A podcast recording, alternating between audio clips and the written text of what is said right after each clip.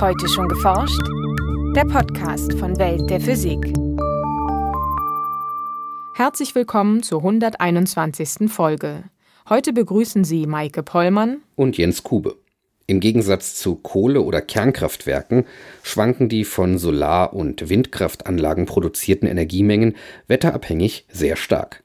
Für eine Grundversorgung mit regenerativ erzeugtem Strom sind effiziente Energiespeicher deshalb unverzichtbar. Pumpspeicherkraftwerke spielen hierbei eine wichtige Rolle.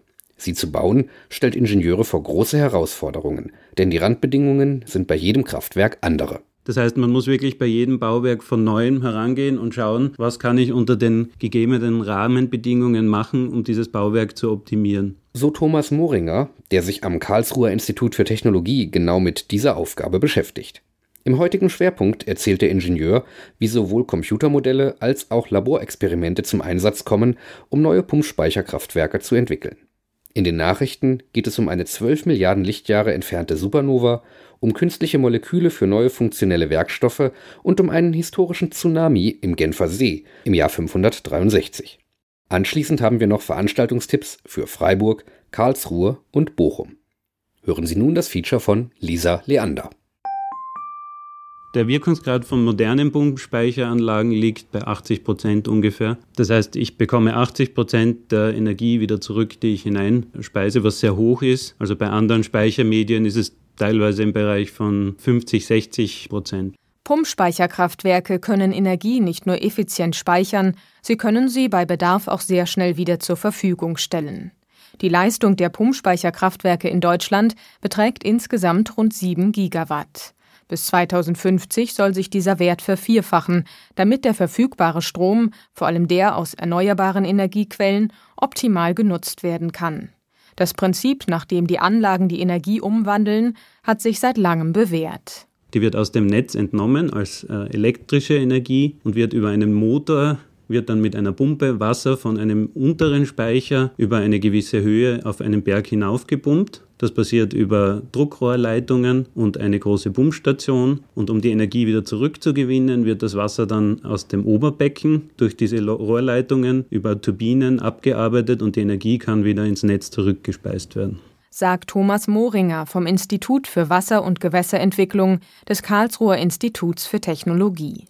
Ein Problem beim Bau von Pumpspeicherkraftwerken sind ihre stattlichen Ausmaße. Allein die Rohrleitungen können sich über mehrere Kilometer erstrecken. Die Zahl der geeigneten Standorte ist auch dadurch begrenzt, dass die Anlagen einen großen Höhenunterschied benötigen. Bereits vor dem Bau wollen Ingenieure sicherstellen, dass ein Kraftwerk zuverlässig laufen wird. Moringer und seine Kollegen benutzen dafür eine hybride Modelltechnik. Hybrid heißt, es ist eine Kombination aus numerischem Modell und physikalischem Modell. Das heißt, wir optimieren diese Bauwerke in einem numerischen Modell, wo dieses Bauwerk aufgebaut wird und dann im Computer sozusagen das Wasser durch dieses Bauwerk fließt und wir die Geometrie immer wieder abändern, bis wir eine ideale Geometrie haben. Und um dieses Ergebnis, was wir dann aus so einer Optimierung haben, nochmal zu überprüfen, bauen wir das Ganze in einem physikalischen Modell auf, das im Maßstab 1 zu 40 zum Beispiel ist, wo wir dann sehen können, inwieweit die numerische Berechnung ein richtiges Ergebnis ergeben hat. Einer der Vorgänge, den die Ingenieure untersuchen, ist das Ansaugen des Wassers aus dem Unterbecken. Beim Ansaugen können Wirbelströmungen an der Oberfläche im Unterbecken entstehen. Das heißt, es entsteht dann so etwas wie ein Wirbel in, einem, in einer Badewanne. Und dadurch kann es dazu kommen, dass sich ein Luftzopf ausbildet, so ein Wirbelzopf, der Luft in das Bauwerk ansaugt. Und das kann fatale Wirkungen für das Kraftwerk selbst haben, nämlich wenn Luft zum Beispiel in die Maschinen kommt, beim Pumpen, dann wird der Wirkungsgrad fällt dann ab. Oder es kann sich Luft wo sammeln und schlagartig austreten, was äh, zu einer explosionsartigen Entspannung der Luft führen kann. Damit das nicht passiert, muss die Form des Unterbeckens so angepasst werden, dass keine unerwünschten Wirbel entstehen. Neben der Betriebssicherheit wollen die Ingenieure auch den Wirkungsgrad der Anlagen weiter erhöhen. Es gelang ihnen bereits, Kraftwerke so zu verbessern, dass sie trotz geringerer Größe genauso effizient oder sogar noch effizienter arbeiten als bisherige Pumpspeicher. Das spart gleichzeitig Platz und Baukosten. Allerdings müssen die Forscher beachten, wie sich die Strömung des Wassers verändert, wenn der Ein- und Auslaufbereich der Anlagen verkürzt wird. Da kommt es dann zu Ablösungen an einer Seite des Bauwerks und das heißt, die Strömung schlagt sich auf eine Seite und strömt mit sehr hoher Geschwindigkeit aus dem Bauwerk aus und das macht Verluste. Also es gibt dann Turbulenzen und Verwirbelungen und wenn man da einen Trennpfeiler in der Mitte einbaut, kann man damit bewirken, dass die Strömung symmetrisch bleibt und sich nicht auf eine Seite anlegt und dadurch können die Verluste etwas verringert werden. Ein System mit solchen Pfeilern haben Moringer und seine Kollegen beim Pumpspeicherkraftwerk Vianten optimiert. Das Kraftwerk steht in Luxemburg, wird aber vor allem mit Strom aus Deutschland betrieben. Mit über 1000 Megawatt Leistung zählt es zu den größten Wasserkraftanlagen Europas. In Zukunft soll seine Leistung um weitere 200 Megawatt steigen. Hierzu mussten die Ingenieure das bestehende System aus Pfeilern und Trennwänden so verändern, dass trotz des Ausbaus keine störenden Turbulenzen auftreten. Die Besonderheiten jedes Bauwerks und die Gegebenheiten vor Ort sind stets eine große Herausforderung.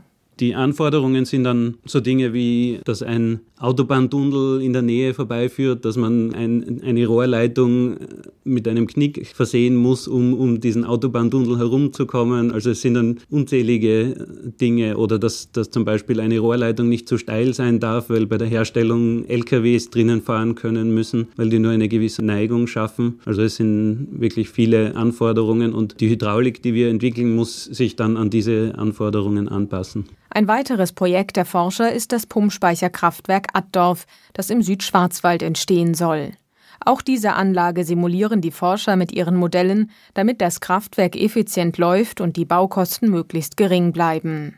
Der Pumpspeicher in Addorf wird eine noch größere Leistung haben als das Kraftwerk in Vianten. Seine Fertigstellung ist für 2019 geplant. Nachrichten vor 12 Milliarden Jahren, also nur 1,7 Milliarden Jahre nach dem Urknall, explodierte ein Stern mit der 100 bis 250-fachen Masse unserer Sonne mit gewaltiger Wucht. Diese Supernova stellt damit einen neuen Entfernungsrekord auf. Der bisherige Rekord lag bei 10,8 Milliarden Lichtjahren, mithin etwa 2,9 Milliarden Jahre nach dem Urknall die neu entdeckte Supernova ist viel heller als normale Supernovae und daher auch über größere Entfernungen sichtbar, wie ein internationales Forscherteam im Fachblatt Nature berichtet. Für ihre Suche nach Sternexplosionen im jungen Kosmos haben die Astronomen Archivaufnahmen des Canada-France-Hawaii-Teleskop ausgewertet. Neben der bisher fernsten Supernova spürten sie noch eine zweite Sternexplosion auf, die vor 10,4 Milliarden Jahren stattfand. Im heutigen Universum sind Objekte mit einer solchen Leuchtkraft sehr selten. Doch im jungen Kosmos gab es vermutlich mehr Sterne mit extrem großen Massen. Deshalb kamen auch Explosionen dieser Riesensterne zehnmal häufiger vor als heute. Aufgrund ihrer großen Leuchtkraft bieten solche Supernovae den Astronomen die Chance, einen Blick in die frühe Geschichte des Kosmos zu werfen. Die Astronomen hoffen nun, solche hellen Supernovae noch während ihrer Explosionsphase aufzuspüren und so etwas über die Beschaffenheit der explodierten Sterne zu erfahren. So wie sich Atome über chemische Bindungen zu Molekülen verknüpfen, lassen sich Nanoteilchen zu neuen Materialien mit kontrollierbaren Eigenschaften verkleben. Dieses Ziel erreichten nun Chemiker mit gezielt erzeugten Haftpunkten an der Oberfläche von winzigen Kunststoffkügelchen. Als Klebstoff dienten ihnen DNA-Molekülstränge, über die sich die Struktur der neuen Substanzen steuern ließ. Ihre Ergebnisse veröffentlichten die Wissenschaftler in der Zeitschrift Nature. Die lenkbaren Verknüpfungen eröffnen viele Wege für eine kontrollierte Selbstorganisation, die vorher nicht möglich waren. Verteilt in einem Lösungsmittel verklebten sich die präparierten Kunststoffkügelchen völlig selbstständig mit weiteren Nanoteilchen. Dabei entstanden geordnete Strukturen wie Dreiecke, Tetraeder oder schlichte kurze Ketten. Über die Geometrie dieser neuen Materialien lassen sich prinzipiell auch ihre chemischen und physikalischen Eigenschaften steuern. Das führt zu einer neuen Synthesemethode für funktionelle Materialien, deren elektrische Leitfähigkeit, Farbe oder chemische Aktivität gezielt vorherbestimmt werden kann. Im Jahr 563 überschwemmten haushohe Flutwellen aus dem Genfer See die frühe Stadt Genf und andere Siedlungen entlang des Seeufers. Die Katastrophe wurde wahrscheinlich dadurch ausgelöst, dass ein Steilhang nahe der Einmündung der Rhone an der Ostseite des Genfer Sees abrutschte und so einen Tsunami auslöste. Zu diesem Schluss kamen nun Geoforscher, nachdem sie Sedimente des Sees untersucht hatten. Von ihren Ergebnissen berichten sie in der Zeitschrift Nature Geoscience. In Bohrkernen aus dem Genfer See entdeckten die Wissenschaftler eine linsenförmige, bis zu fünf Meter dicke Ablagerung, die sich über viele Kilometer erstreckte. Die Forscher untersuchten darin eingeschlossene Holzteile mit der C14-Radiokarbon-Methode und konnten so auf ein Zeitfenster zwischen den Jahren 381 und 612 schließen. Da es aus diesem Zeitraum keine weiteren historischen Aufzeichnungen von ähnlichen Katastrophen gibt, müssen die Ablagerungen von den Überflutungen im Jahr 563 stammen. Damals sollen Schuttmassen von einem nahegelegenen Hang auf den relativ weichen, mit Wasser gesättigten Boden entlang des Flusses gestürzt sein die Forscher vermuten, dass daraus eine Art Stoßwelle entstand, die zum Kollaps des Unterwasserdeltas führte. Etwa 250 Millionen Kubikmeter Geröll wurden in den Genfer See gerissen und führten anschließend zu einem Tsunami. Ähnliche Hangrutsche und Bergstürze ereignen sich in der alpinen Landschaft immer wieder. Wenn sie nah an Flüssen und Seen erfolgen, könnte erneut eine Flutwelle erzeugt werden. Die Forscher warnen deshalb davor, das Tsunami-Risiko in Alpenseen mit ihren dicht besiedelten Ufern zu unterschätzen. Und nun zu unseren Veranstaltungshinweisen. In Freiburg findet ein Kolloquium zum Fund des neuen Teilchens am CERN statt. In den Vorträgen wird diese Entdeckung in verschiedenen Zerfallskanälen erläutert oder ein Ausblick auf zukünftige Entwicklungen gegeben. Am 5. November um 17.15 Uhr im großen Hörsaal der Physik der Uni Freiburg. In Karlsruhe findet das deutsche Finale des Science Slams 2011 statt. In über 30 Science Slams sowie vier regionalen Vorentscheiden qualifizierten sich acht Wissenschaftler, die nun gegeneinander antreten. Neben dem Publikum vor Ort können dieses Mal auch die Zuschauer eines Livestreams im Internet jeden Vortrag bewerten und letztlich den deutschen Meister des Science Slams 2012 küren.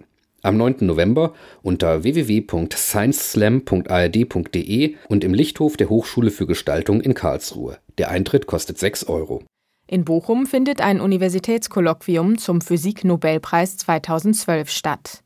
Verliehen wurde dieser für die Entwicklung experimenteller Methoden, mit denen sich einzelne Quantensysteme messen und kontrollieren lassen, ohne dabei deren quantenmechanischen Zustand zu verändern. Zu hören ist der Vortrag am 12. November um 12.15 Uhr im Hörsaal HNB der Uni Bochum. Das war's für heute. Bleiben Sie wissenschaftlich und laden Sie uns auch nächstes Mal wieder herunter. Welt der Physik wird Ihnen präsentiert vom Bundesministerium für Bildung und Forschung und der Deutschen Physikalischen Gesellschaft.